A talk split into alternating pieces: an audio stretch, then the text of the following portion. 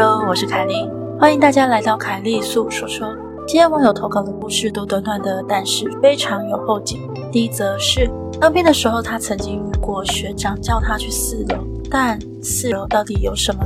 第二则，他在家里的时候看到有人经过他的门口，没有头就算了，还穿着古装，难道是网友自己眼馋吗？第三则，网友到灵骨塔的普渡法会上，结果看到一个一动也不动的白脸女那个女人到底是人还是鬼呢？希望你的耳朵能带你感受到毛骨悚然的氛围。这个故事发生在我在高雄凤山当兵的时候，某天集合场晚点名结束后。我跟一个朋友因为晚餐吃的不多，所以又饿了，打算去贩卖机买个泡面当宵夜吃。但因为贩卖机在另外一边的楼梯口才有，所以我们两个要跟其他人走不同的路线上去寝室。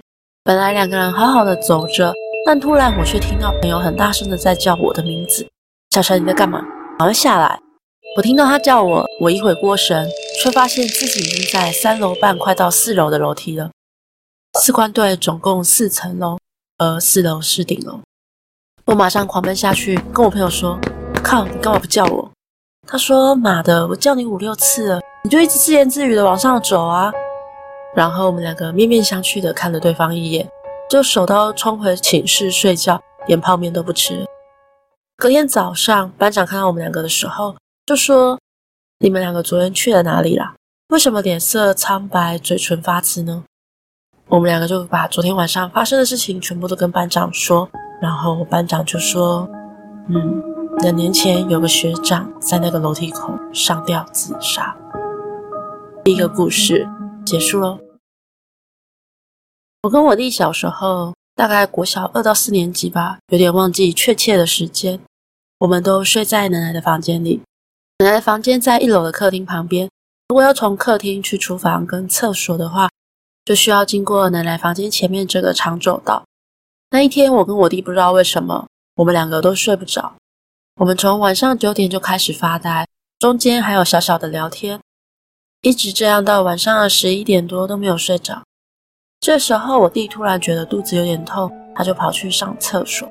他去厕所前有打开走道的灯，房间门也没有关。我就很无聊的趴在床上看着门口。一阵子之后，我听到了冲水声。也听到了厕所关灯的声音，我等待着我弟从门口出现。当出现人影的瞬间，我以为是我弟回来了，所以我就专注地盯着门口。没想到，居然是看到穿着古装、没有头的好兄弟快速走过去。没几秒后，我弟走进房间里，这时候我就呆住了。回神后，赶快问奶奶说有没有看到刚刚那个没有头的人。然后也问走进来的弟弟说有没有看到我说的古装无头好兄弟。不过他们都说他们没有看过，可能只是路过被我看见而已。第二则故事也结束喽。我爸在五年前刚癌过世，骨灰就放在一个新盖好的公立的灵骨塔里面。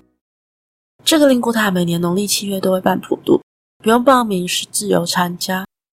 家属们会带着贡品放在供桌后一起参加仪式。仪式是属于道教类型，而我爸过世的第二年。那一场普渡的仪式，我刚好有排休到。那一天，我就带贡品去参加。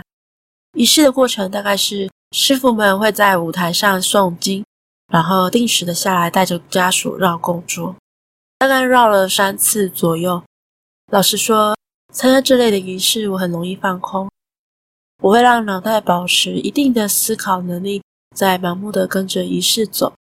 就在第三次绕场的时候，走着走着。我供桌旁的白衣长发到腰间的女生吸引了我的目光。这时候，我处在一种半发呆的状态，我就看着她，那个女生，她站着，然后死死盯着供桌上的贡品，但没有任何动作。我那时候心里在想，为什么人的皮肤可以这么白啊？